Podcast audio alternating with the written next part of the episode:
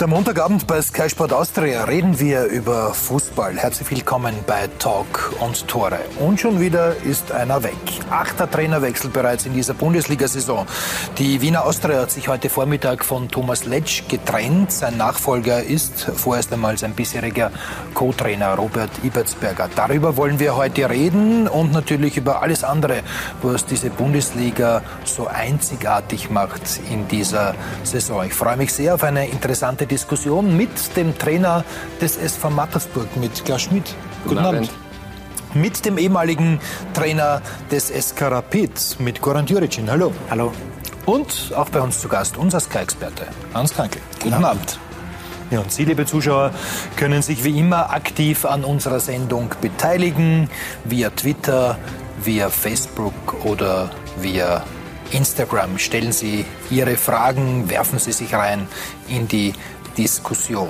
Ja, Thomas Letsch ist nicht mehr Austria-Trainer. Einen Tag nach der 1 3 Heimniederlage gegen Altach kam heute für den Deutschen das Aus, Hans. Ist es nachvollziehbar, auch wenn sich die Austria gestern trotz einer Niederlage für die Meistergruppe qualifiziert hat?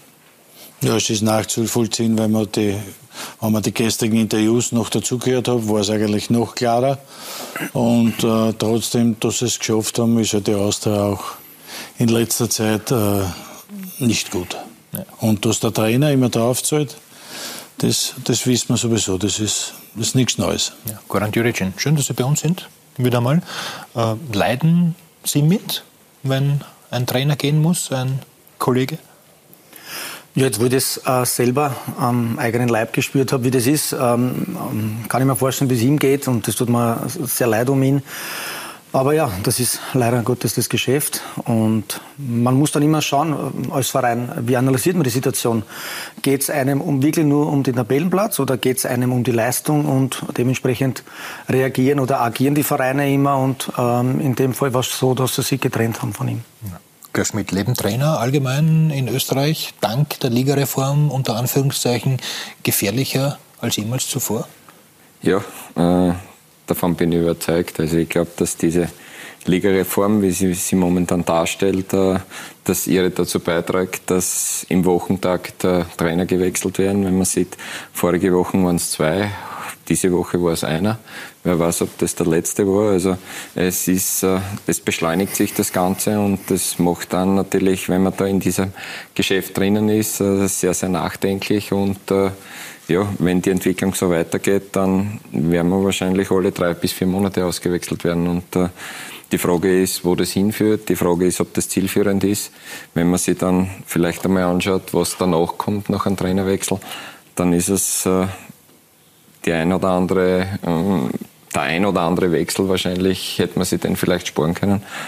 Aber äh, es, lebt, es hängt sicher auch mit der Schnelllebigkeit der, der Zeit ab und äh, äh, es, es, scheint jetzt immer nur mehr so, naja gut, der Trainer ist weg, der Trainer ist weg, wer ist morgen weg? Und das kriegt so eine Dynamik, das macht mir ein wenig Angst. Ist das was, worüber man als äh, aktiver Trainer bei einem Club, auch wenn es gerade erfolgversprechend läuft, nachdenkt? Ja, natürlich, ja. Äh, weil jeder schon einmal in dieser Situation war. Wenn, wenn man einmal in, der, in dieser Situation ist, dann geht es einem sehr, sehr nahe. Es geht um, es geht um Existenzen, es geht um, äh, um, ja, um berufliche Entwicklung. Äh, und dann, dann fühlt man, wie das ist. Und wenn ich, wenn ich heute her, ja, Thomas Letsch, dann weiß ich, wie es dem heute geht, ja, und sicher nicht gut und äh, in den nächsten Tagen sicher auch nicht gut. Und wenn man wenn man sich äh, in die Lage dieser, dieser Personen hineinfühlt, dann denkt man natürlich auch quasi einmal, wie war es bei mir, wie, wie läuft es bei, bei mir, geht es so weiter, überlebe ich äh, den Sommer und so weiter. Und das äh, kommt natürlich dann äh, schon auf die eigenen, die eigenen Gedanken zurück, aber ja, wenn man, wenn man da dabei sein will, dann muss man auch mit der Situation leben. Wenn man sich solche Gedanken macht, kann man dann Tag für Tag seinen Job perfekt machen? Äh, ja, natürlich, äh, weil das ist, das, auch diese Gedanken gehören zum Job dazu. Also das ist part of the game und deswegen äh, muss, man, muss man einfach da durch und äh, diese, diese Informationen oder diese, diese äh, Schlagzeilen, wie sie auch sind, wie sie die Leute, so scheint es auch einfordern, weil das ist sicher auch ein Mitgrund, warum die Situation sich so beschleunigt, äh, dann muss man das ebenso schnell lesen, runterschlucken, kurz reflektieren und nach vorne schauen. Und äh, trotzdem auch zwischendurch einmal demütig sein und sagen, ja Gott sei Dank läuft bei mir momentan. Karan Türicin, wie geht es Ihnen ein halbes Jahr nach Ihrem Weggang von Rapid? Ja, natürlich viel besser jetzt. Also ich komme mit einem ganz anderen Gefühl daher. Mhm. Es ist angenehmer, wenn man herkommt. Man braucht sich nicht rechtfertigen für jede Kleinigkeit. Ähm, also war es auch eine Erleichterung für Sie? Zum Schluss schon, ja, muss man schon ehrlich zugeben. Ähm, es hat dann ähm, ja, ein sehr, sehr, unter Anführungszeichen, schreckliches Ende gegeben. Ja, psychisch war es nicht einfach für mich, muss ich ehrlich sagen, jetzt im Nachhinein. Ähm, ja, und deswegen, was Klaus jetzt gesagt hat, kann ich voll nachvollziehen. Es ist, wird immer schwieriger, die Konkurrenz wird immer größer. Wenn man jetzt sieht, Innsbruck hat sich entschieden für einen Amateurtrainer, was ich vollkommen verstehe. Man will seine jungen Trainer forcieren. Aber aus jeder Ecke kommt schon ein neuer Trainer. Also die Konkurrenz wächst und wächst und man hat dann wirklich dann schon äh, Angst um, um, um seine Zukunft. Man, man macht auch, sich viele auch Gedanken. Existenzsorgen? Na sowieso, hundertprozentig. Wir sind in Österreich, wir sind nicht in Deutschland, nicht in Spanien, nicht in Italien, nicht in England. Wir verdienen alle nicht so viel Geld, wie manche das glauben da draußen. Und deswegen ist es äh, unser Beruf ähm, meiner Meinung nach ähm, ja, nicht immer so schön, wie manche Leute das glauben. Ja, und ist es viel härter geworden als zu deiner Zeit? Nein, ich glaube ja, ich, ich glaube nicht, ich glaube nicht, aber das, das Kurzlebige ist jetzt, das ist, das ist in der Mode, das ist im Fußball, das ist international noch viel ärger wie bei uns. Aber ich, ich, ich sehe das ein bisschen anders, weil äh, jeder weiß dass ich die österreichischen Trainer, die eigenen jungen österreichischen Trainer lieber habe, aber wenn man jetzt nimmt, zum Beispiel Wacker Innsbruck, den Karl Tagsbacher geben weg, es wird der, der Juniorentrainer oder der Unter 21 Trainer wird dann erster Trainer. Es ist bei der Austria der Trainer weg und es ist der Ibertsberger, der sein Co-Trainer ist, dann frage ich mich, was hat sich geändert? Was hat sich dann geändert wirklich beim Verein? Es war bei ihm so. Er war beim Kanade und ist dann statt dem Kanade geblieben. Und die Frage ist dann, ich frage mich dann, was wollen die Vereine verändern? Dann haben sie den Schuldigen gefunden. Sie haben den Schuldigen genommen, weil das weiß man, das ist immer ein Trainer. Es können nicht die Spieler sein, weil die, die, was schlecht sind oder die, was die faulen Äpfel sind, die kannst du nicht raushauen, weil das ist zu viel. Also muss der Trainer dran glauben. Aber wenn solche, noch einmal, ich begrüße den Robert Ibertsberger überhaupt. War dein Spieler, Als junger Trainer, ja. ja. Also, aber es ändert ja nichts. Der war ein Trainerteam dabei, der war ja, was soll der anders machen? Du meinst, es ist immer ein schaler Beigeschmack, wenn der Co-Trainer übernimmt, wenn, das, wenn sein da, Chef gehen muss? Das sowieso. Gut, das ist jedem, das ist jedem selbst überlassen. Das ist nicht meine Entscheidung. Bei mir war es immer so, dass ich das Trainerteam, was ich gehabt habe, das waren einmal der Rainer Kieners, einmal der Heine Strasser, einmal der, der Kovacic im Nationalteam. Ich habe immer meine Co-Trainer gehabt und mein Trainerteam nebenbei, die Tormann-Trainer und so weiter, so wie jeder. Und bei mir war es halt so, äh, wahrscheinlich waren die Menschen so, mir, mir so treu ergeben und ich bin stolz auf, bin sehr stolz auf das. Die sind immer mit mir gegangen. Also es ist keiner, es ist keiner beim Verein geblieben, weil die wollten das selber nicht. Und äh, das, das finde ich für richtig, weil ein Trainerteam heißt ja deswegen Trainerteam, weil sie zusammen sind, weil sie mit einer, mit einer Partie, mit, mit Leuten, mit denen ich zusammenarbeite, denen ich vertraue, mit denen arbeite ich über viele Jahre zusammen. Das kann sich einmal ändern auch. Aber trotzdem ist es so, dass sie, nochmal, wenn ein Co-Trainer übernimmt, der schon im Verein ist, ändert sich in Wahrheit nichts. Das ist nur eine Alibi-Aktion des Vereins. Also du nennst es Alibi-Aktion. Die Austria hat sich trotzdem dazu entschlossen, heute einen Trainerwechsel vorzunehmen. Einen Tag eben nach der 1 zu 3 Heimniederlage gegen Altach, Markus Klima. Gott alle miteinander. Generali Arena heute 14 Uhr. Ralf Moore sichtlich niedergeschlagen. Bereits einige Stunden zuvor ist klar, es geht nicht weiter mit Thomas Letsch. Wir hatten ja nicht nur den aktuellen Tabellenstand oder, oder nur das blanke Ergebnis, sondern schon, äh, wie wir auch äh, spielen. Und das war gestern äh, einfach äh, viel zu wenig für das, was wir auch vorgehabt haben, viel zu wenig für das, was auch unser Anspruch ist. Und dementsprechend haben wir dann auch gehandelt. Schlusspfiff gestern Abend. Dieses 1 zu 3 gegen Alltag. Fassungslosigkeit, Ratlosigkeit, Sprachlosigkeit, Pfiffe. Die Austria taumelt in die Meistergruppe. Es ist recht schnell klar, so kann es nicht weitergehen. Was aus meiner Sicht nicht zu übertreffen ist, war die, die heutige Leistung. Das ist einfach nur äh, nicht Bundesliga-tauglich. Das ist einfach so, dass man nach so einer Leistung auch von uns jetzt sportlich nicht zur Tagesordnung übergehen kann, sondern da wirklich äh, Dacheles reden muss und, und das wird auch äh, sicherlich Konsequenzen haben, weil es auch nicht abzusehen war, dass, dass wir einfach derartig schlecht Fußball spielen.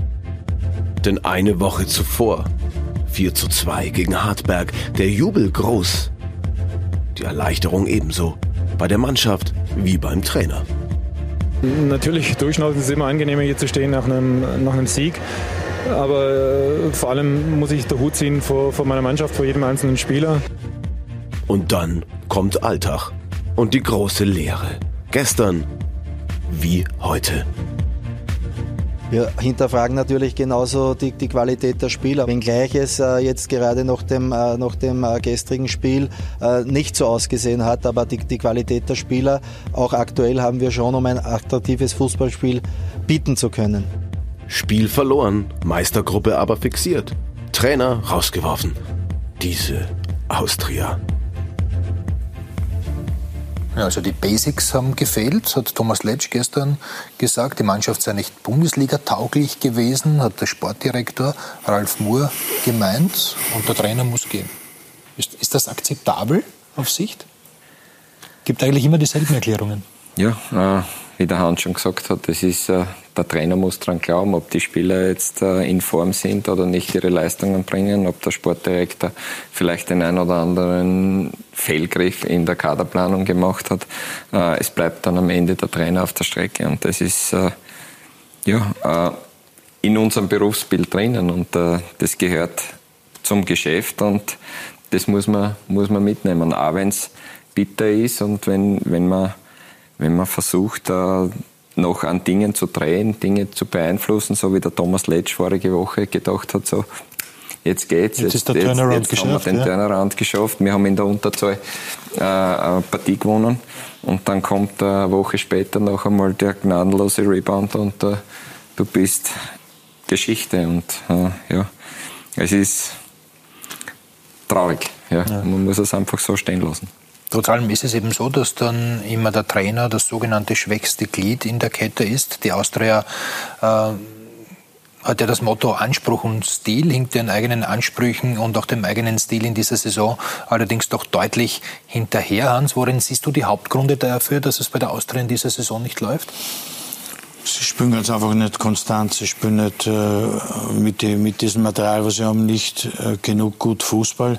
Sie haben zu wenig Siege. Sie haben zwar, sie schaffen sogar das Oberplayoff, haben es geschafft, aber äh, sie verlieren daheim Partien, so wie gegen Alltag und so weiter. Also konstant sehr, sehr schlecht. Also, dass sie, dass sie so sicher im, im oberen Playoff sind, ist eigentlich eher ein Wunder. Ja.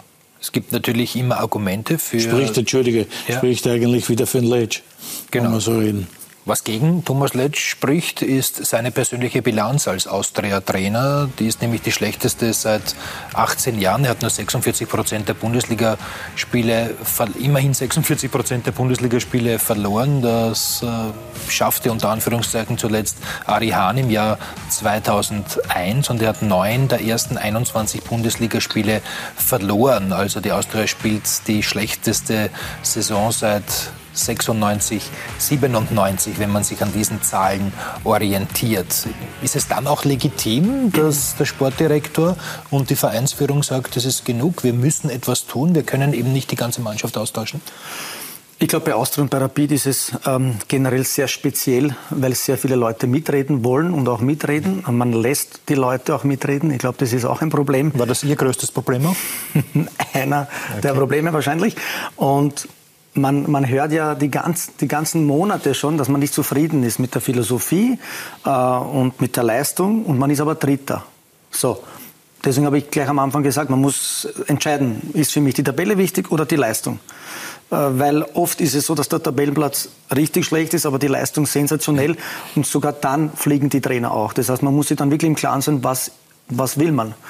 Und äh, ich sage, es gibt ja eine Studie, ich weiß jetzt nicht, was die, was die genau sagt, ich glaube, ein Jahr ist der Durchschnitt äh, die Durchschnittszeit eines Trainers und die hat er jetzt und ich glaube, das ist voll in Ordnung. Ich war bei Rapid eineinhalb Jahre und ich finde das, wenn ich jetzt nachdenke im Nachhinein, finde ich das relativ lange eigentlich. Ja, aber, ist, ja, aber ist, ist, das so. nicht, ist das nicht das Hauptproblem? Ich meine, ein Trainer ist ein leitender Angestellter eines Clubs. Kein Wirtschaftsunternehmen käme auf die Idee, ähm, nach einem Jahr einen Chef einfach rauszukicken, weil die Zahlen nicht passen. Ja, das ist das Hauptproblem äh, wenn man sich als neuer Trainer oder als neuer Trainer in einen Verein, zu einem Verein kommt, ist man hat man eine leitende Funktion. Man muss das ganze System kennenlernen, man muss sich äh, in dieses System einarbeiten, in dieses Umfeld einarbeiten und äh, das dauert. Und äh, man braucht ein gewisses Fingerspitzengefühl, wo, wo muss ich mal, wo kann ich ansetzen, wo, wo gibt es Möglichkeiten, meinen Weg gut einzubringen. Und äh, das, das braucht seine Zeit und, und äh, diese, diese Schnelllebigkeit äh, macht das Ganze noch schwieriger. Und ich bin der Meinung, dass äh, der Großteil der Wechsel einfach auf Sicht nicht den richtigen oder das erwünschte Ergebnis bringen, ja, weil es, weil man sieht, es gibt kurzzeitig dann einmal einen Push, äh, der neue kommt und äh, bringt vielleicht zwei, drei andere Ideen, zwei, drei andere Spieler, die jeder Spieler bei einem Trainerwechsel merkt, okay, vielleicht kriege ich eine Chance. Äh, es kommt in, in ein Training eine gewisse Dynamik, es kommt eine, eine, bessere Trainingsqualität. Aber was passiert nach drei, vier, fünf Wochen? Bleibt wenn der Trainereffekt dann verpufft. Wenn, wenn dieser sogenannte Trainereffekt oder der Effekt der neuen Führungsperson verpufft, was passiert dann? Ja? Äh, ebbt es wieder ab oder, oder nimmt es wieder oder bleibt es auf dem Niveau.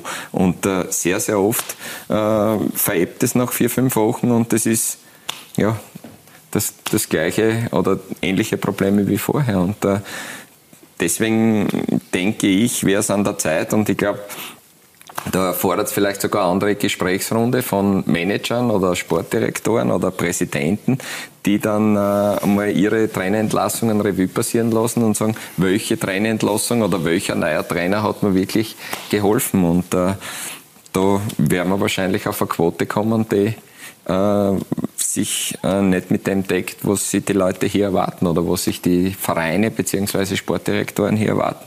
Und ich möchte auch dazu sagen, dass äh, was der Hans gesagt hat, zwischen, zwischen äh, Austria hat sich qualifiziert, ja, aber sie haben 30 Punkte, denke ich mal, ja, und Hartberg ist Neunter und hat 25 Punkte, ja, also es sind sechs, sieben Vereine.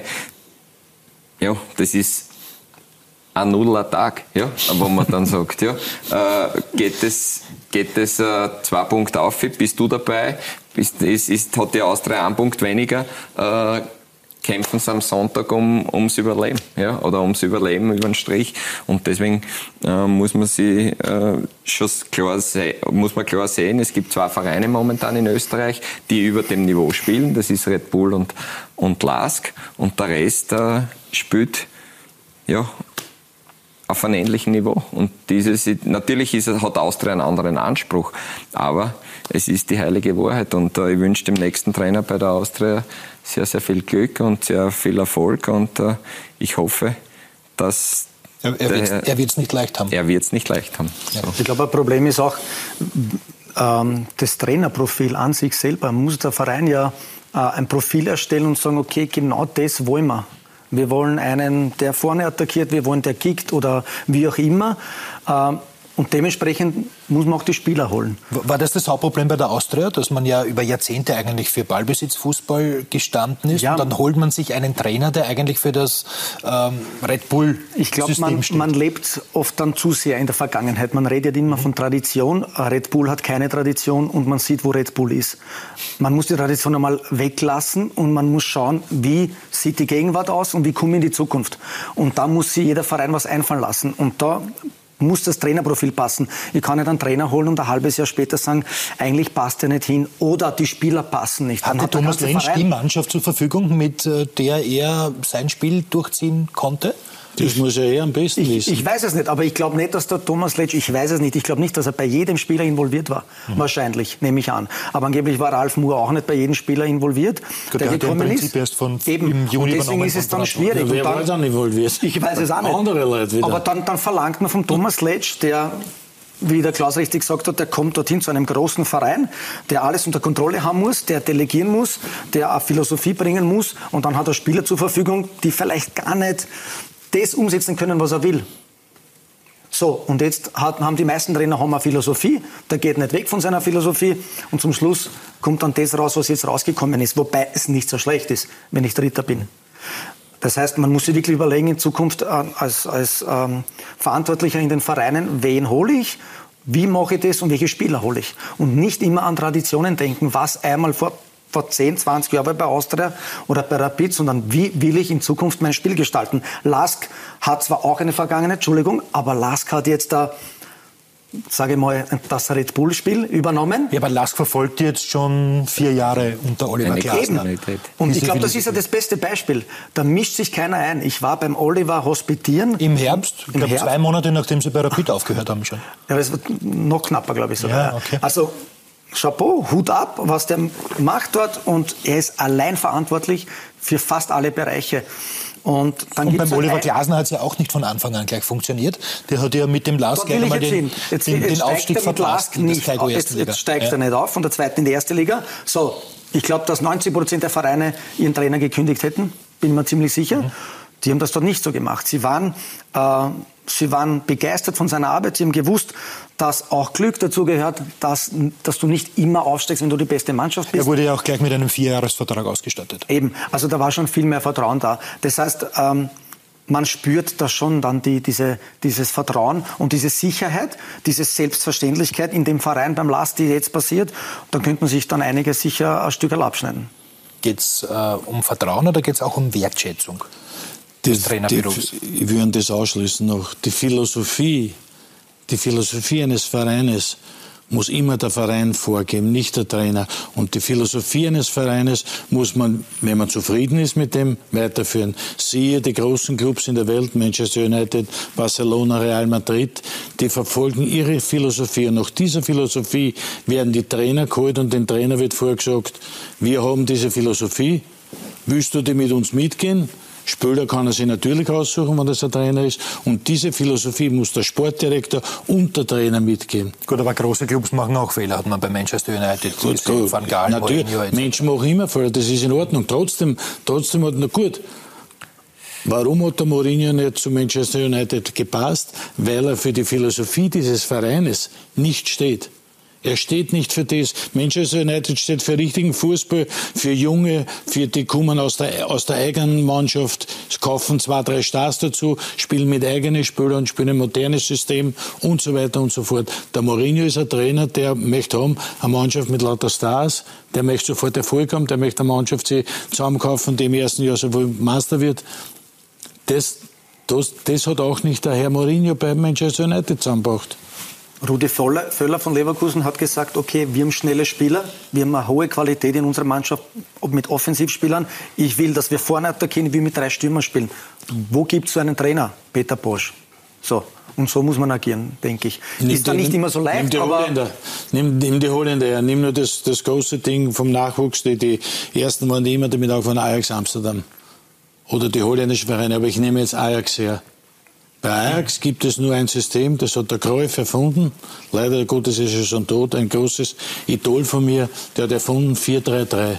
Und bei Ajax wird von der Knabenmannschaft bis zur ersten Mannschaft 4-3-3 gespielt mit drei Sturmspitzen. Es werden ausgebildet in der Knaben, in der Schüler, in der Jugend und in der Juniorenmannschaft ein Linksaußen, ein Rechtsaußen und ein Mittelstürmer. Ja, das soll man halt einer zeigen am Verein. Es wird einzelne noch geben, aber wenn ich übertreibe, am Verein, der das in, so macht in diesem Ajax Amsterdam hat verkauft seit 25 Jahren haben keine Mannschaft nie für die Champions League. Jetzt sind die Jungen ein bisschen da, aber verkaufen seit 20, 30 Jahren die besten Spieler Gut. Spielen bei den besten Vereinen. In den vergangenen zehn Jahren war auch ein Loch, aber.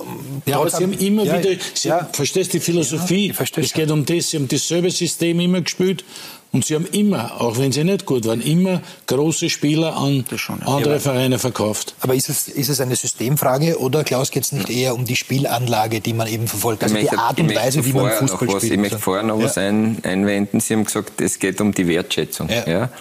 Ich denke, dass es um die, in der Wertschätzung so ist, dass äh, man als Trainer irgendwo hinkommt und diese Wertschätzung muss man sich erarbeiten. Ja? Man bekommt eine Wertschätzung, man gibt eine Wertschätzung an die Personen, die für, im Verein verantwortlich sind, weiter. Und wenn es eine Halbwertszeit von einem Jahr, acht Monaten, sieben Monaten gibt, dann kann man so eine Wertschätzung nicht aufbauen oder ist es extrem schwierig, eine Wertschätzung aufzubauen und man kann äh, wenn die Wertschätzung nicht so gegeben ist von der einen bzw. von der anderen Seite, kann man auch schwerer durch Krisen oder schwierige Situationen durchgehen. Wenn es einmal, äh, wie man so schön sagt, einrenkt und äh, äh, es es ist ja eine Wertschätzung da, ja, dann kann man sich auch einmal über so eine, eine Situation drüber retten. Wenn aber der Trainer vier, fünf, sechs Monate da ist, man kennt sie noch nicht so gut, man, man, man weiß nicht genau, wie der eine und der andere tickt, ja, und dann kommt es zu einer, einer Ergebniskrise, wie man so schön sagt, dann ist es natürlich leicht, ja, okay, dem, dem Trainer äh, die Papiere in die Hand zu drücken und zu sagen, wir nehmen ein Nein. Und dann äh, kann das Ganze nicht so wachsen, wie, man, wie, wie das sein sollte, um, um ein Gebilde zu haben, das erfolgreich ist neben jeder Art von Philosophie und, und äh, äh, auch bei diesen großen Vereinen wie Manchester Arsenal ist zum Beispiel auch so ein Thema. Ja. Die, die haben äh, auf diesen auf ihre großen Trainer gebaut, da war Wertschätzung da, da war Vertrauen da zwischen Präsidenten und Trainer und somit ist das Ganze gewachsen und da hat's, war, war sicher nicht immer alles großartig und, und jedes Ergebnis top. Ja. Und da sehe ich ein großes Problem, äh, dass es eben zu solchen äh, ja, Schnellschüssen oder zu solchen Entscheidungen kommt. Aber geht es nicht grundsätzlich auch um die Wertschätzung dem Berufsstand der Trainer gegenüber? Ja, äh, das kommt natürlich auch dazu. Äh, es kommen, es gibt eine, eine, eine Vielzahl an, an Trainern, die versucht, irgendwo in, in dieses System hineinzukommen, die versucht auch gerechterweise oder, oder gerechtfertigterweise nachzu, nachzurücken.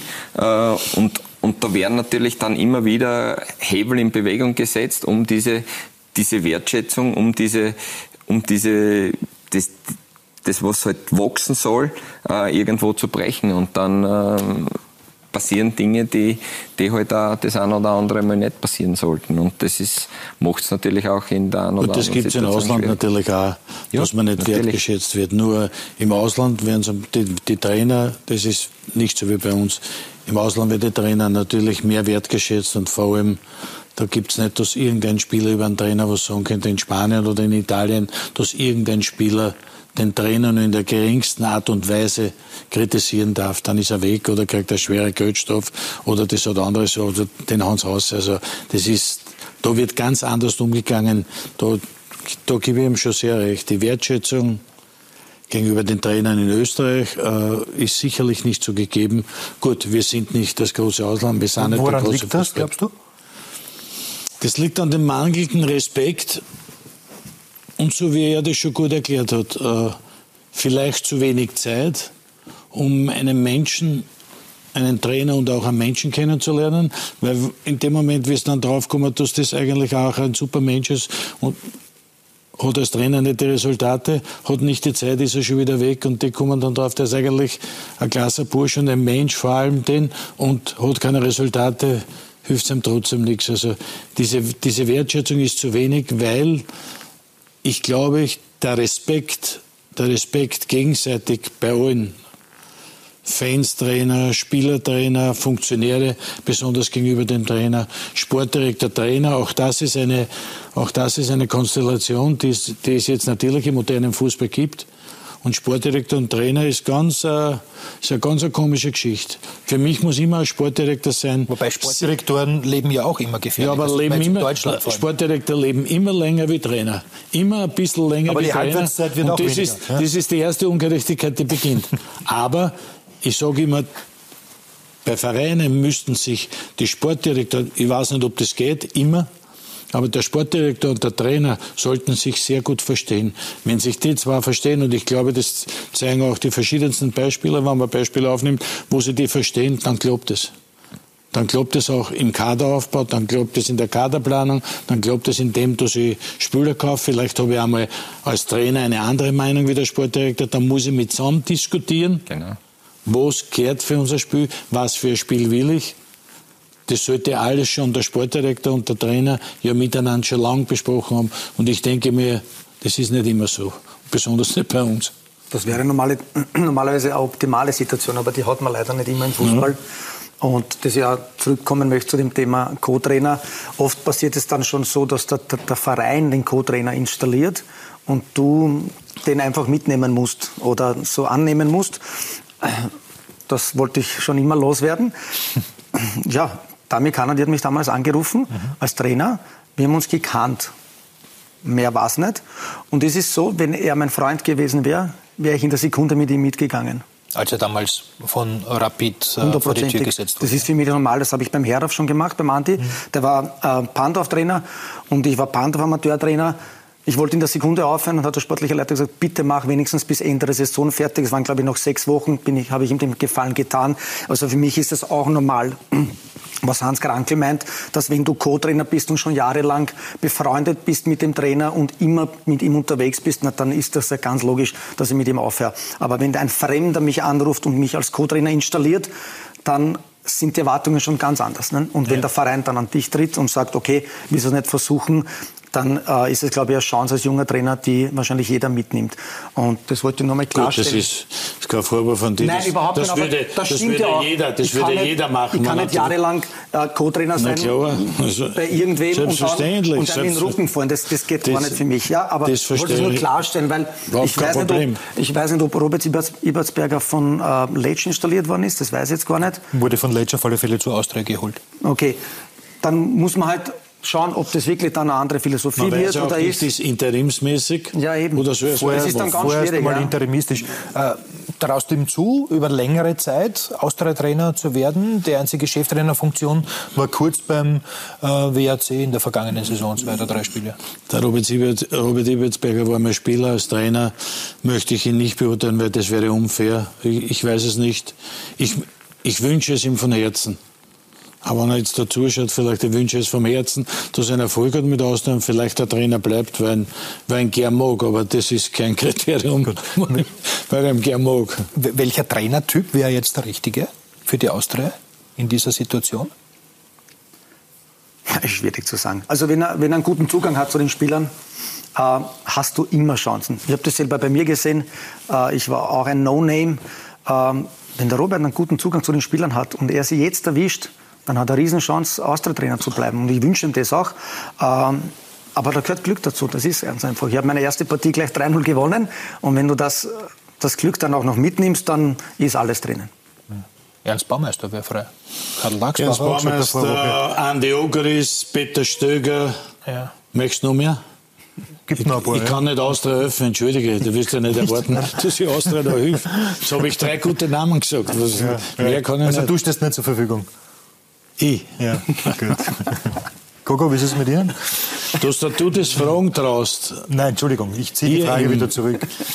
In unserer Sportsendung, in der Sky Sportsendung. Das kann nichts Violettes haben. Das wird, das wird noch, das wird noch ein Nachspiel haben. Das hat ein Nachspiel. Gut. Gogo hat ja, hat ja aus der Vergangenheit, also der wäre vielleicht dann auch in der Erziehung bei dir. Zum Beispiel. Gut. Kommen wir zum Sportlichen zu einem verrückten Spieltag gestern. Und so sieht die Tabelle nach der 21. Runde des Grunddurchgangs in der Tipico-Bundesliga aus. Salzburg neun Punkte vor dem LASK. Die Austria und St. Pölten haben sich also gestern qualifiziert mit Niederlagen für die Meistergruppe. Und jetzt geht es noch für vier Clubs um zwei Plätze. Wolfsberg und Sturm vor der 22. und letzten Runde, also über dem Strich. Und dahinter dann Rapid und Mattersburg mit jeweils 26 Punkten. Wie genau, Klaus Schmidt, haben Sie sich die Tabelle angeschaut seit gestern? Ich habe schon einen sehr, sehr guten Blick darauf geworfen. Ich habe vorige Woche das erste Mal begonnen, wirklich auf die Nach Tabelle. Dem 1 -0 Nach dem 1 zu 0 Sieg in Innsbruck haben wir mal das, die Konstellation, die ganzen Partien, die noch anstehen, angeschaut und habe gemerkt, dass äh, alle äh, heiligen Feiertage von fünf Jahren zusammen auf die nächsten zwei Wochenenden zusammenfallen müssen. Äh, jetzt waren einmal Pfingst, Pfingsten, kein Samstag, und äh, eventuell auch der Christtag waren schon gestern. Und es sind aber noch so acht bis neun Feiertage, die nächstes Wochenende noch um 17 Uhr äh, plötzlich hereinbrechen müssen. Und äh, es müssen drei Partien, äh, in, um auf den Punkt zu kommen, heraus äh, so ausgehen, wie sie wie sie sind und äh, dass, wir, dass wir eben das schaffen. Das heißt, wir müssten unsere Partie gegen St. Pölten gewinnen. Äh, Rapid dürfte gegen Hartberg nicht gewinnen und, äh, und oder dürfte nur unentschieden spielen und Sturm muss gegen äh, Austria verlieren. Äh, das sind drei Partien, die ja, ungefähr, sage ich einmal, eine vier- bis sechsprozentige Chance beinhalten. Schauen wir, unser, unser Job ist, die drei Punkte am Samstag, am Sonntag gegen St. Pölten zu machen. Und dann schauen, was rauskommt. Und dann schauen, was rauskommt. Wir können äh, nicht auf Unentschieden spielen. Wir haben 26 Punkte. Äh, das heißt, machen wir ein Unentschieden an 27. Punkt, äh, hilft es uns in der Qualifikationsrunde nicht, da die Punkte oder die, die, bei der Halbierung äh, abgerundet wird. Das heißt, wir müssen drei Punkte nur eben und äh, da bleibt nichts übrig und deswegen äh, sollten wir das schaffen. Äh, schauen wir um 19 Uhr, wie die anderen gespielt haben und dann äh, haben wir vielleicht die Hand hier um und sonst äh, schauen wir es uns aus der Qualifikationsliga an. Es wird auf alle Fälle wieder unglaublich spannend am kommenden Sonntag. Vielleicht so turbulent, vielleicht so dramatisch wie gestern Markus Klima. Wenn dir Mattersburg einfach so einen Strich durch die Rechnung macht. Es ist jetzt äh, schwieriger geworden. Also ich hätte den Punkt auch genommen und äh, mit dem Punkt hätten wir uns sicher noch geholfen. Wenn in dieser Phase auch der Draht nach oben eine Rolle spielen könnte. naja, im Herbst hat er mir einige, einige Male verlassen, aber. Dann hat er was gut zu machen. Ja, vielleicht macht er was gut. Es ist ohnehin ein Sturm der Emotionen an diesem Sonntag. Gruber! Gruber! Ein sensationelles Tor! Tor in Wien! Er ist drin, der zählt! Ja, gibt's denn sowas? Das ist der Wahnsinn. Und Tor! Tatsächlich! Unfassbar! Aibu! Wahnsinn, wie St. Pölten da patzt! Niederlage und dennoch Meistergruppe. St. Pölten ist dabei. Das einzige Trostpflaster heute ist, dass wir in der Meisterrunde sind. Erleichterung, durchatmen. Oder etwa nicht? Auch die Austria hat ihr großes Ziel erreicht. Meistergruppe fixiert. Wie absurd ist die aktuelle Situation? Sehr absurd, ja. Wenn sich dagegen in Hartberg die Aufregung gelegt hat, werden sie erkennen. Es ist ja so, wenn wir uns ehrlich sind, wir sind ja noch immer der TSV Hartberg. Die, die, die Erwartungen haben sich natürlich nach dem Herbst ein bisschen verschoben und ich will jetzt nicht sagen, dass sie realitätsfremd geworden sind, aber wir haben schon gewusst, wo wir herkommen und wo wir hinkönnen. Sturm mit großen Chancen, auch weil man sich gestern in Salzburg die Frage stellt. Tabur gegen Simhandel. Was macht Tabur? Er schießt einen Strafstoß, wie man ihn nicht schießen sollte. Wir wissen, dass wir auf jeden Fall noch punkten müssen. Also die hinter uns sind knapp dran. Also gemütlich werden wir da nicht reingehen. Auch sein Team. Wer nicht sich und jetzt ist er drin. Mit einem Bein in der Meistergruppe. Die Trümpfe in der Hand. Das Lavontal in Aufregung. Der Puls ist schon, ist schon noch leichter heute, muss man sagen. Es ist eine Nervenschlacht der ganz besonderen Sorte. Ein verrückter Spieltag. Die Meistergruppe fast komplett. Bis am Lask und bis auf Salzburg ist jeder unverdient in der Meistergruppe. Frust. Auch bei Rapid. Jetzt sind wir im Hintertreffen und müssen wir schauen, dass wir letzte Partie alles rausholen und auf Glück von den anderen hoffen. Was für ein Tag. Was für ein Tag. War ein schöner Sonntag, oder? Ja, äh, SV Mattersburg hat seit sechs Jahren nicht gegen Rapid gewonnen und äh, das macht es natürlich äh, charmant und äh, das war eigentlich die Hauptfreude. Also wir, da denkt dann keiner an die Tabelle, da denkt man, dass man ein Heimspiel gewinnt vor 10.500 Zuschauern. Das war schon lange nicht mehr da in Mattersburg. Die Leute haben sich gefreut auf das Spiel und sie sind auf ihre Rechnung gekommen und kommen natürlich dann Emotionen ins Spiel und äh, wir haben uns riesig über den Sieg gefreut und es war ein schöner Abend. Ja.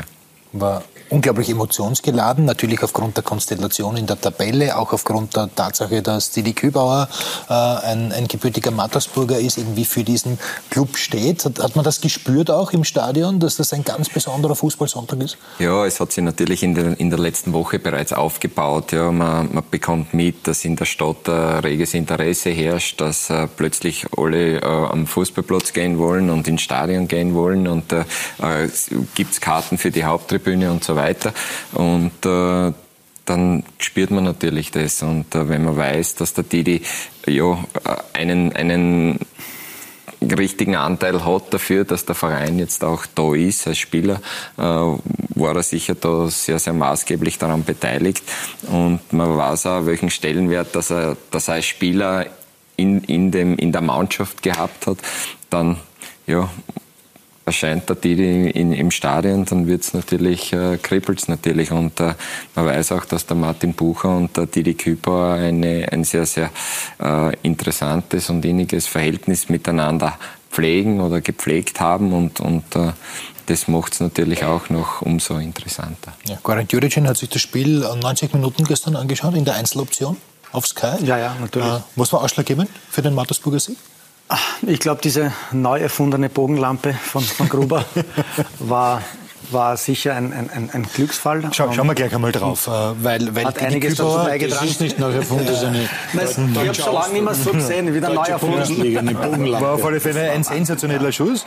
Also, ich habe sogar, Ball ist optimal Ich habe sogar Stimmen so gehört, wo es geheißen hat, dass Strebinger den halten muss, aber ja? bin ich nicht der Meinung. Also der ist ganz, ja, ganz schwierig gekommen. Zu weit vom Tor. Ach so. Ja. Ein bisschen zu weit von Tor steht. Ach, das senkt sich schon sensationell in die Ecke. Also ich glaube, das war ein, ein, super Start für die Mattersburger. Auf der anderen Seite waren die Mattersburger aktiver die ersten 20 Minuten. Richtig gut gespielt, 20, 25 Minuten. Rapid ist erst dann äh, in Schwung gekommen. Sie haben etwas defensiv gewirkt, haben im Mittelfeldpressing agiert. Ich hätte mir erwartet, dass sie vielleicht eher weiter vorne attackieren. Hm. Aber es war schwierig, auf dem Hätten Platz sie Fußball zu spielen. Rapid mutiger erwartet? Vielleicht ein bisschen, aber auf der anderen Seite, was nutzt dir, mutig zu sein, wenn du dann verlierst zum Schluss? Also das ist immer Ansichtssache. Ähm, aber es ist so, dass ähm, sicher ein bisschen Glück dabei war, erste Halbzeit aber nicht so unverdient, weil sie eben die ersten 25 Minuten besser waren, die Mattersburger. Dann war Rapid am Drücker. Ähm, dann hat, glaube ich, Mattersburg auch einen großen Fehler gemacht beim, beim 1-1 von Schobesberger. Da darf man dann nicht mehr rausspielen, denke ich. Das war dann ein Geschenk an Rapid. Schauen wir gleich drauf, weil, weil, auffällig war schon gestern, äh, ja, Schmidt, der Versuch war immer da. Ja, sie wollten immer schön rausspielen, obwohl auf dem Platz sehr, sehr schwierig war. Die Gegebenheiten waren nicht vorhanden gestern, um so rauszuspielen. Ja, und Schobesberger den ich leider nicht zur Verfügung gehabt habe im Herbst. Ein sensationeller das, Spieler, wenn er gut in Form an. ist und macht das Tor natürlich auch gleich wunderschön, technisch hervorragend. Ja, und, und zweite Halbzeit hat Pavlovic die Riesenchance, da habe ich dann mitgezittert. Äh, ja, hat mir ein bisschen leid getan, weil ja, so ähnliche Probleme wie bei mir waren, dass man die, die Chancen nicht macht, äh, reinmacht. Haben es noch eine Möglichkeit dazu gehabt, noch zweite Halbzeit und dann ein, äh, ein sensationeller ein positiver Aussetzer von Mara, der einmal aus der zweiten Linie in die Tiefe sprintet äh, und das Tor macht. Ja. Aber ich habe mich nicht gefreut äh, für Rapid natürlich, äh, weil ich ähm, der Meinung bin, dass Rapid äh, unter die ersten sechs gehört in die Meisterrunde, äh, allein durch die Zuschauer und ähm, dieses Prickeln. Aber ich habe mich für Klaus Schmidt natürlich persönlich gefreut, weil Rapid schlägt man nicht jeden Tag. Ja. Wie waren Ihre Gedanken eigentlich bei diesem Gegentor? Ja, wir haben natürlich eine Idee gehabt, wie wir, wie wir das Spiel eröffnen wollten. Wir haben gewusst, dass Rapid uns jetzt nicht wirklich anpressen wird. Das haben sie in den vergangenen Spielen auch nicht so gehandhabt. Und deswegen haben wir den Weg äh, über einen kontrollierten Spielaufbau gesucht. Und äh, dass dann äh, aus der Situation heraus ein Ball auf die Sechs gespielt wird, so ähm, auf, auf den Kano. Äh, das war nicht im Programm äh, und äh, das hat sich einfach im Spiel ergeben.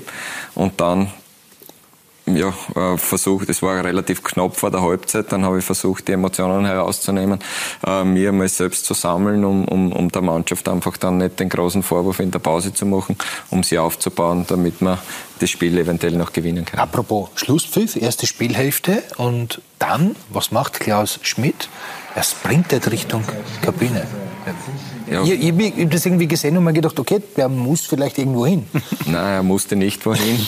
äh, wir, wir haben jetzt äh, seit den letzten beiden Heimspielen äh, ein Videosystem im, im, in der Kabine aufgebaut. Wir versuchen uns äh, mit ein, der einen oder anderen Szene äh, die Spieler auf, auf auf die zweite Halbzeit vorzubereiten bzw. einzustellen.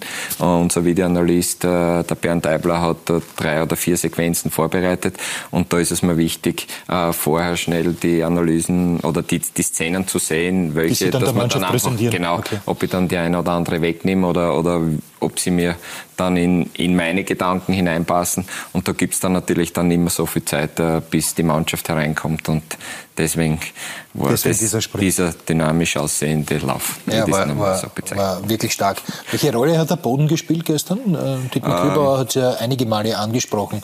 Ja, äh, ich bin nicht ganz bei ihm. Äh, ich denke, dass auch wir versucht haben, Fußball zu spielen. Wir haben natürlich den Vorteil gehabt, äh, zwei Wochen vorher gegen Sturm auf dem Geläuf zu agieren. Und, äh, Was ist eigentlich los mit dem Rasen?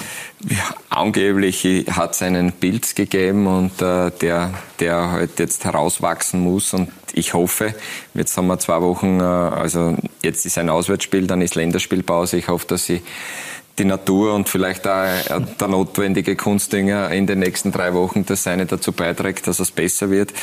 Äh, wir haben auch versucht, Fußball zu spielen und wir sind vielleicht die Spur besser damit zurechtgekommen. Und wir waren auch vom Kopf her, uns war klar, was auf uns zukommt. Und äh, ich habe das ein oder andere Gesicht eines Rapidspielers gesehen, der den Platz eineinhalb Stunden vor Spielbeginn das erste Mal gesehen hat und da war natürlich alles andere als äh, ein Jubelschrei da, sondern ich habe leichtes Kopfschütteln, äh, verzweifelte Blicke gesehen und wir sind hingekommen und haben gewusst, was uns erwartet und deswegen glaube ich, war das der Vorteil. Wobei ganz so fremd kann die Situation ja für Rapidspieler nicht gewesen sein, denn der, Hasen, der, der Rasen im, im Allianzstadion war ja auch von einem Pilz befallen und ähnlich schlecht, ähm, als Sie noch Rapid-Trainer waren.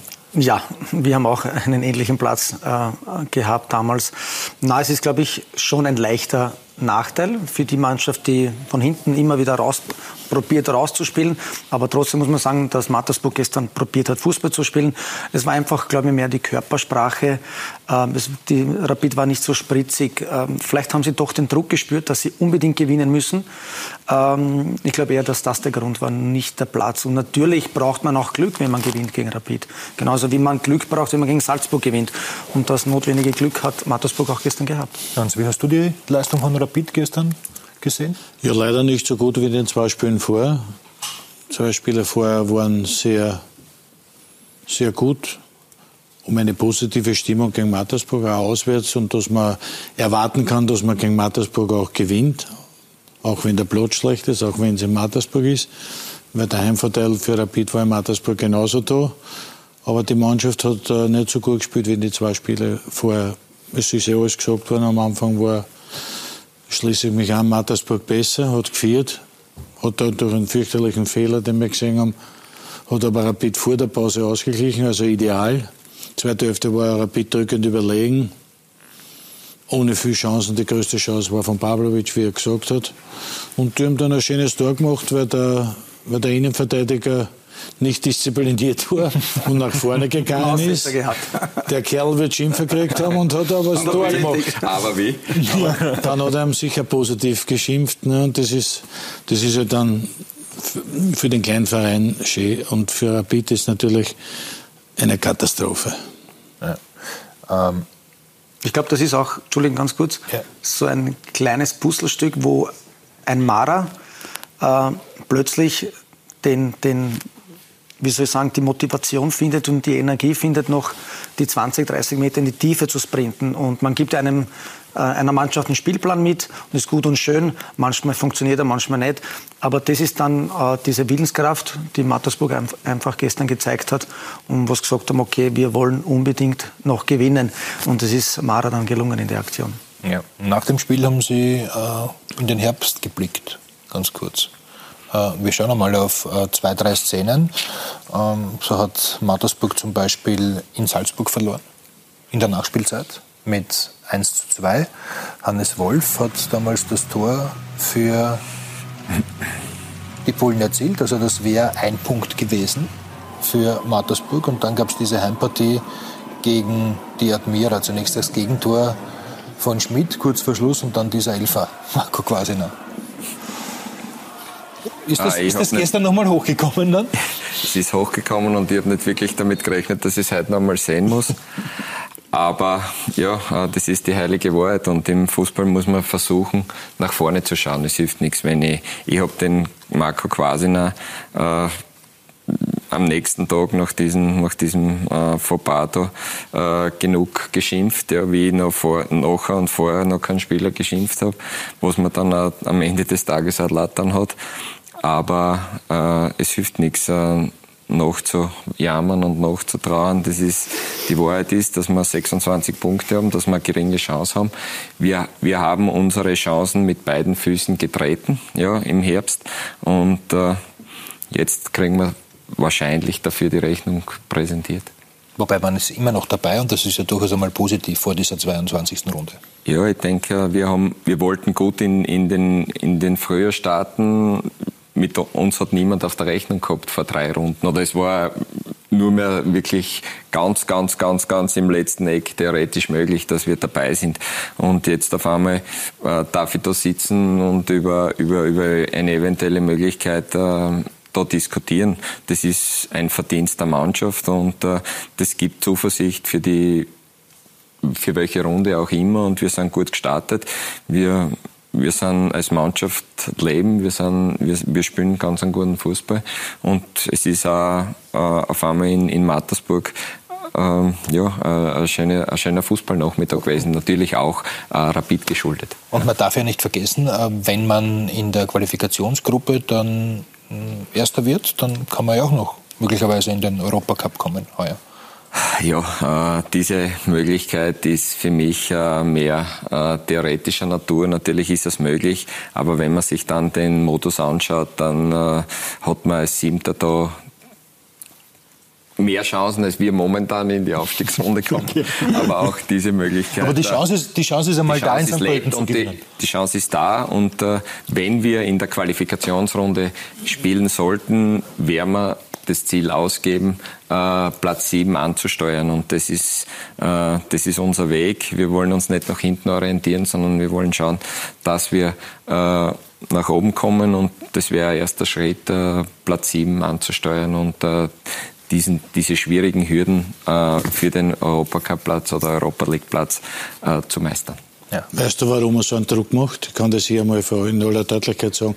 Er ist Mattersburg-Anhänger. Er war immer Eisenstadt und Mattersburg-Anhänger und darum macht, jetzt, wieder, jetzt macht er auf dich Druck. Also ich wollte nur sagen, dass das auch die Zuschauer mal wissen. Der Druckerschütz ist Mattersburg, Eisenstadt. Früher Eisenstadt, jetzt leider nicht mehr so. Ich bin völlig aktuell. neutral, aber ab ja, neutral, jetzt ja, komme ich gleich ins Stottern. Neutral für Mattersburg.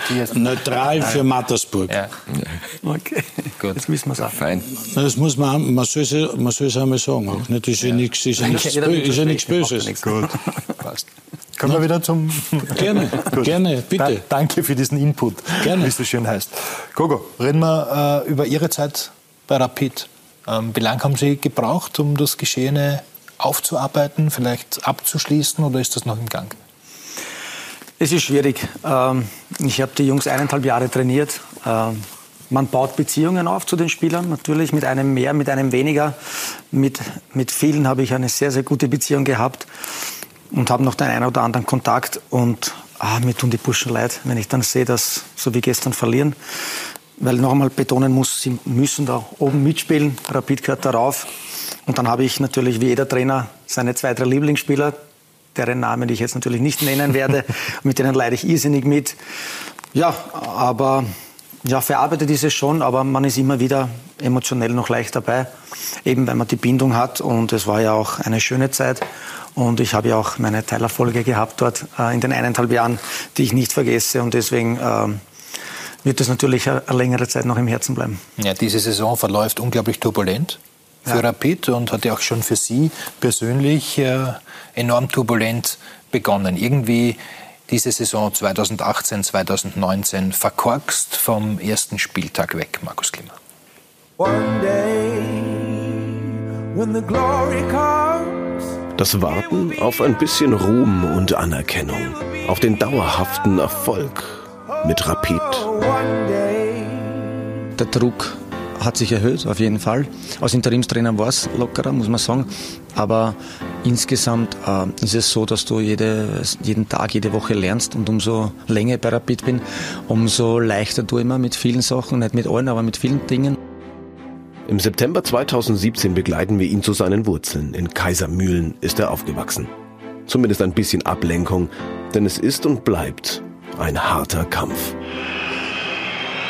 Diese Saison, Runde 3, ein 0 zu 0 gegen Wolfsberg und ein Vorgeschmack. Wie schaut es denn jetzt in Ihnen so aus? Ja, ich bin traurig und angefressen. Der Herbst und seine Parolen. Teile der Fans und ihre Kampagne gegen Goran Djuricin. Und die Stimmung sollte nicht besser werden. Im Gegenteil. Jetzt nur nicht in die Knie gehen. Vielleicht kommt es irgendwann dazu, dass du wirklich den Trainer freistellen musst. Aber dann ist nicht in diesem Moment, wo es Außenstehende, wo nicht dahinter sehen, es fordern, sondern dass in diesem Moment, wo äh, du es zum Wohl vom Verein und für den Erfolg der Mannschaft tust.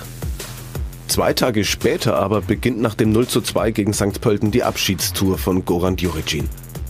Es ist ihm wohl schon hier klar. Es ist vorbei.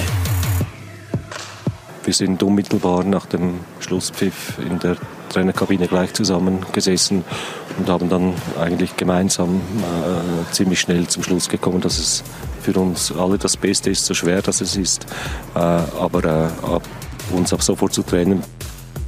Er hat's überstanden. Wieder einer, möchte man fast sagen. Wir haben jetzt in viereinhalb, Jahren, viereinhalb Jahren vier Trainer verbraucht. Deshalb null Vorwurf an den Trainer, sondern da muss jeder Einzelne im Verein und ich meine wirklich im Verein an der Nase nehmen. Doch wird mit ihm nun alles besser? Erfolge, ja, auch. Aber Tiefschläge bleiben ein treuer Begleiter. Im Hinblick auf die Meistergruppe macht das Wiener Derby-Debakel eines klar. Es zählen jetzt mittlerweile nur mehr Sieger. Das Frühjahr beginnt tatsächlich nach Wunsch. Wird nun endlich alles gut? Wieder nicht. Wahrscheinlich nicht. Das war ja immer das Problem, dass du dich nie auf andere verlassen darfst. Du musst es selber in der Hand haben. Das hatten wir nie. Und das haben wir uns selber durch äh, die Resultate im letzten Jahr kaputt gemacht. Das ist so. Und auch jetzt, du, ich werde mich nie auf andere verlassen. Du musst äh, das immer selber auch äh, regeln können. Und das können wir nicht und das konnten wir das ganze Jahr noch nicht. Die Suche nach Ruhm und Anerkennung geht weiter. Für Didi Kübauer. Goran Djuricin ist als Rapid-Trainer nicht fündig geworden. Gogo, mit welchen Gefühlen blicken Sie jetzt zurück auf Ihre Zeit bei Rapid? Ja, viel weniger emotional natürlich und ein äh, bisschen wehmütig natürlich auch. Aber ich habe einen, einen, einen, klaren, einen klaren Plan bekommen von Rapid und der hat geheißen Europa League Quali. Und somit war für mich ähm, das klar, dass ich das schaffen will, nicht nur für den Verein, sondern auch für mich persönlich, weil es Erfolg war für mich, weil ich doch ein junger Bundesliga-Trainer war. Und ja, und es ging auf Kosten der Meisterschaft. Ähm, aber nicht nur wegen der Doppelbelastung, das in Österreich keiner hören will. Vor ein paar Wochen habe ich ein Interview gehört von Lucien Favre von Dortmund, der einfach gesagt hat, nach einem 0-0 gegen Hertha, meine Jungs sind müde, wir haben viele Spiele und wir haben über Monate Doppelbelastung gehabt. Das ist der erste Fakt. Der zweite Fakt ist, dass wir Pavlovic und Schobesberger nicht gehabt haben. Hoffmann war 70 Prozent der Spieler bei mir verletzt. Boli war in den letzten fünf Spielen nicht dabei. Also wenn du dann die Doppelbelastung hast und dann Schwerverletzte hast, kommt sowas raus. Und das ging auf Kosten der Meisterschaft noch einmal und da ist halt einiges schiefgegangen. Und ich glaube, Rapid kämpft mit ähnlichen Problemen. Wir haben in der Meisterschaft wenig Tore geschossen. Es ist ähnlich jetzt so, leider Gottes, aber es ist so, dass die Mannschaft international richtig tolle Leistungen geboten hat. Wir haben Slovan Bratislava 4-0 geschlagen, wir haben daheim 3-1 Bukarest geschlagen. Ähm, wir haben Spartak Moskau geschlagen 2-0. Also ich bin auch froh, dass ich da einen Teil mit dazu beitragen ja, habe können. Auch, auch die Bundesliga-Bilanz ist ja nicht so schlecht, auch Ihre persönliche Insgesamt als anscheinend, Trainer. ja. Wenn wir nämlich draufschauen, dann sehen wir ganz deutlich, dass Sie einen sehr ordentlichen Punkteschnitt erreicht haben, nämlich 1,62 Punkte, nur ganz knapp hinter Peter Schöttl und hinter Soran Barisic. Also Sie haben einen besseren Punkteschnitt als Dietmar Kübauer. Ja, ich glaube, ähm, das sind Statistiken. Auf der anderen Seite hat Dietmar Kübauer viel weniger Spiele als ich, muss man auch sagen. Aber darum geht es nicht. Es ist so, dass ich weiß für mich, ich habe Teilerfolge gehabt. Wir haben gegen eine richtig äh, stark beformte Sturm Graz äh, den Kürzeren gezogen in der ersten Saison und sind Dritter geworden. Vorher haben, ich habe die Mannschaft übernommen als Achter von zehn als Achter. Da war wirklich Abstiegsgefahr da und das war nicht einfach als, als unerfahrener Trainer. Aber und wir sind dann noch 50 geworden ein Sie sind ein un unerfahrener Trainer, Hans, im Nachhinein gesehen. Nicht unerfahrener Trainer, das stimmt nicht. Unerfahrener Bundesliga-Trainer. Bundesliga das ist ein Riesenunterschied. Okay, das ist ein Riesenunterschied. Aber ja. sind Sie vielleicht als unerfahrener Bundesliga-Trainer, Hans, äh, zu früh Rapid-Trainer geworden? Ist Ihr erster Chefposten in der Bundesliga gewesen. Kann ich nicht beurteilen. Ich, ich, glaube, ich glaube, dass er von Anfang an nicht das Standing gehabt hat bei Rapid. Auch aus dem Grund, jetzt komme ich wieder zu denen, auch aus dem Grund, weil er, weil er mir auch mit Kanada gearbeitet hat und schon dort war. Weil er sich meisten er, geglaubt haben, dass das dasselbe er war. der Co-Trainer und, und er, hat, nicht, er hat bei Rapid äh, äh, von Anfang an einmal sicher nicht das Standing gehabt. Und dann, als, die, als in der Meisterschaft nicht gelaufen ist, dann sicher auch nicht. Und da hat er schwer gehabt. Das war für ihn sicher eine schwere Aufgabe. Ob es, ob es zu früh kommt oder nicht, das, das, das muss jeder selber spielen. Das muss er selber spielen, ob das. Nochmal, wir kommen wieder zum Co-Trainer. Das, was er gesagt hat, weil er jetzt gesagt hat, natürlich ist es so, wenn der Verein dann sagt, äh, den, den Trainer auszuschmeißen in Kanada und sagt dann, bitte mach das jetzt du weiter, wir brauchen dich jetzt. Ja. Natürlich sagt keiner Nein. Das war, wäre, das war ja völlig falsch. Klar macht er das. Aber ich glaube, dass die Zeit nicht äh, für ihn war und, und das Standing sicherlich ja. auch bei den Funktionären, muss ich schon sagen. Die, die, die Frage, die Frage ist, ob, ob, Sie natürlich mit mehr Erfahrung bei kleineren Clubs dann von Anfang an ein besseres äh, Standing bei Rapid gehabt hätten. Das kann sein, aber die, du, die Erfahrung kannst du in der Bundesliga gar nicht machen, wenn du Rapid-Trainer wirst. Das ist einfach etwas, was, was jeder Trainer nur bei Rapid erleben wird in Österreich, nehme ich an. Oder vielleicht ähnlich so bei Austria. Sonst gibt es einfach nirgends. Diesen was Druck, diese Erwartungshaltung, Druck, diese Erwartungs Druck, Erwartungshaltung, okay. diese, diese, diese Größe des Vereins, diese Tradition. Und das muss man mal da blasen, das Ganze. Das ist nicht so einfach. Und ich bin ein gutmütiger Mensch äh, war vielleicht ein bisschen zu demütig und habe das hab sehr, sehr viel auf meine Schultern genommen. Und vielleicht ist mir dann auch zum Schluss die Kraft ein bisschen ausgegangen und die Energie für die Mannschaft selber, weil, weil der Verein einfach sehr groß ist. Und deswegen äh, muss man diese Erfahrung aber auch einmal machen und wissen, okay, was will man in Zukunft anders machen, was will man besser machen und was ist wirklich wichtig. Sie haben vorhin gesagt, es war ähm, dann am Ende auch Erleichterung für Sie, eben nicht mehr Rapid Trainer zu sein. Was war besonders erleichternd oder wo waren Sie besonders froh, das nicht mehr miterleben zu müssen? Ja, der ganze Druck war, auch Freddy Pickel war dann, Entschuldigung, ein armes Schwein, der, der haben es nur drauf gehabt auf ihn und auf mich. Äh, alle Erfolge die wir gehabt haben, ja, haben sehr, nicht sehr gezählt. Ja, ja, hundertprozentig. Also ich bin Freddy Pickel sehr, sehr dankbar und ein, ein richtig toller Mensch, der mich sehr unterstützt. Und wie gesagt, wir hatten unsere Teilerfolge, die aber niemand so richtig ernst genommen hat. Und wie Hans Krankler richtig gesagt hat, ich habe von Anfang an kein Standing gehabt, äh, wahrscheinlich wegen der kleinen Austria-Vergangenheit oder wie auch immer, oder weil ich Co-Trainer war beim, beim, bei dem Ex-Trainer. Ich habe keine Ahnung. Auf jeden Fall, dritter Platz war dann zu wenig. Europa League-Qualifikation war zu wenig. Ja, Gut. ist halt dann so. Wie, wie ist es Ihnen jetzt, äh, im Nachhinein kann man es ja offen ansprechen, gegangen damals mit diesen Gogo rausrufen? Mit dieser Kampagne von, von hab, einigen Fans? Ich habe ein paar Wochen gebraucht, bis es überhaupt gewirkt hat. Die ersten zwei, drei Wochen habe ich das so richtig gut kompensieren können. Aber irgendwann hat es dann gewirkt und muss sagen, das ist dann sehr, sehr unangenehm, weil ich auch gespürt habe, dass das dann auf die Mannschaft geht. Also die Mannschaft, der eine oder andere Spieler ist auch zu mir gekommen und hat gefragt, was da los ist und, und ob sie mich irgendwie unterstützen können. Das war irrsinnig unangenehm, weil es auch unangebracht war. War, war das das Schwierigste Zeit. für Rapid? Nein, es war nicht das Schwierigste. Das war nicht das Schwierigste. Es war diese äh, Wertschätzung hat mir gefehlt, einfach zum Schluss dann vielleicht auch oder nicht nur zum Schluss, die ganzen eineinhalb Jahre die Wertschätzung, glaube ich. Wobei von, von wem die Wertschätzung? Vom Gesamt, vom gesamten Umfeld, finde ich. Äh, es ist aber gar nicht böse gemeint und das hat sicher keiner absichtlich gemacht. Dass die Gesellschaft tickt so. Es wird dann mit zweierlei Maß gemessen. Es ist so. Das, das, mit denen muss man fertig werden in der Gesellschaft heutzutage, überhaupt im Fußball.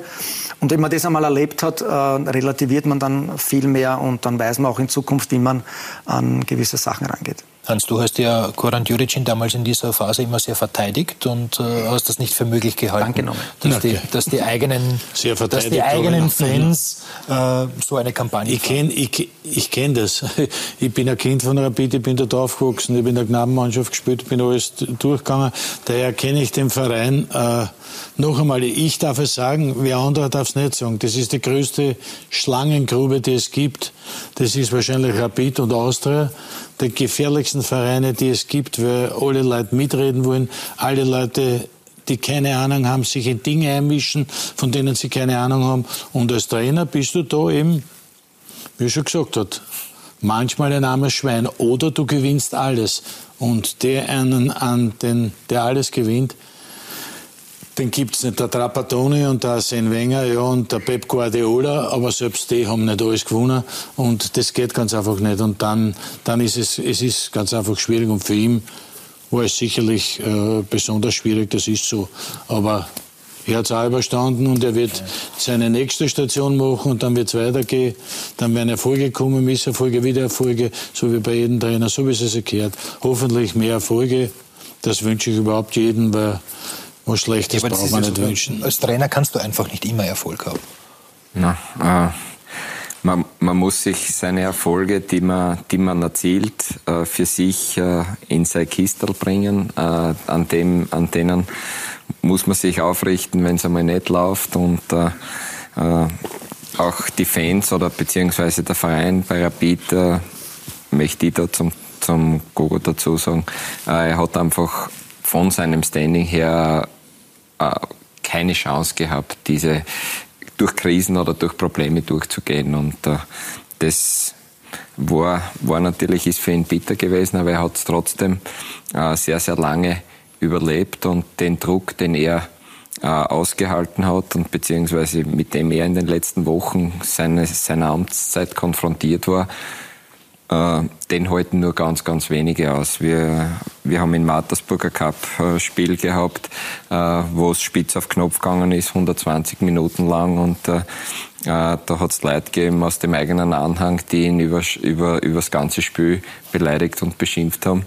Und da war ich Zeuge und schon allein diese, dieses Erlebnis äh, hat irgendwo wieder gespiegelt, welchen Druck er ausgesetzt ist. Und dass man dann irgendwann einmal in die Knie geht oder dem ganzen Tribut zollt, ist nur menschlich. Und äh, dass, man das, dass das auch eine gewisse Zeit braucht, bis man das verarbeitet hat, ist umso klarer. Und äh, das dauert natürlich eine Zeit und äh, ich hoffe, dass er bald wieder einsteigt. Und ich denke, noch so ein, was, wie lange ist das jetzt, ein halbes Jahr her oder, fünf, oder Monate, fünf Monate, äh, ist es sicher ist man wieder bereit, äh, solche Dinge in Angriff zu nehmen oder einen neuen Job in Angriff zu nehmen. Und ich hoffe, dass es bald wieder einen Job für den Gogo geben wird. Sind Sie bereit, wieder einzusteigen? Ja, mir juckt schon irrsinnig. Ja. Ich habe ja einige Hospitationen hinter mir. Waren zuletzt bei Mönchengladbach? Ja, war bei Mönchengladbach, war hochinteressant. War auch mit Dieter Hecking Essen persönlich mit ihm. Also war bei jeder Videoanalyse dabei. Ich habe genau den Spielplan gewusst, wie es gegen Leverkusen sein, Leverkusen sein wird. Mhm. Ja, das war hochinteressant und, und deswegen will ich dann schon langsam auch meine Ideen wieder umsetzen und möchte einfach Spaß haben bei meinem Job. Muss es Bundesliga sein? Soll es das Ausland sein? Könnte es auch in die zweite das, Liga gehen? Es muss das Gesamtpaket passen. Ich will einfach wieder Herausforderung. Ähm, ich weiß, dass ich es mir wieder ähm, verdienen muss. Ähm, bei Rapid waren gewisse Sachen gut für mich, gewisse Sachen waren nicht so gut. Aber im Endeffekt war ich zufrieden jetzt da und äh, möchte wieder wo anfangen, wo das Paket passt sozusagen. Apropos Rapid, gibt noch eine Frage äh, aus dem Internet an dich, Hans Krankel. Bitte. Ja von Vladan Novakovic. Wäre es für Kranke eine Option, als neuer Präsident zu kandidieren oder eine Funktion im Vorstand nach Kramer zu übernehmen? Es würde Rapid extrem gut tun und endlich mal sportliche Kompetenz reinbringen in die Suppe aus Geschäftsleuten und Ex-Politikern. Hans? Bist du bereit? Vielen Dank, vielen Dank für diese schönen Worte. Nein. Ja, gut. Dann bin ich sehr erleichtert, weil dann bleibst du uns bei Sky erhalten. Warum? Also gibt der Doppelfunktion nicht? nicht einmal für dich. Bist sicher? also, ich glaube, es juckt den doch ein bisschen. Ja?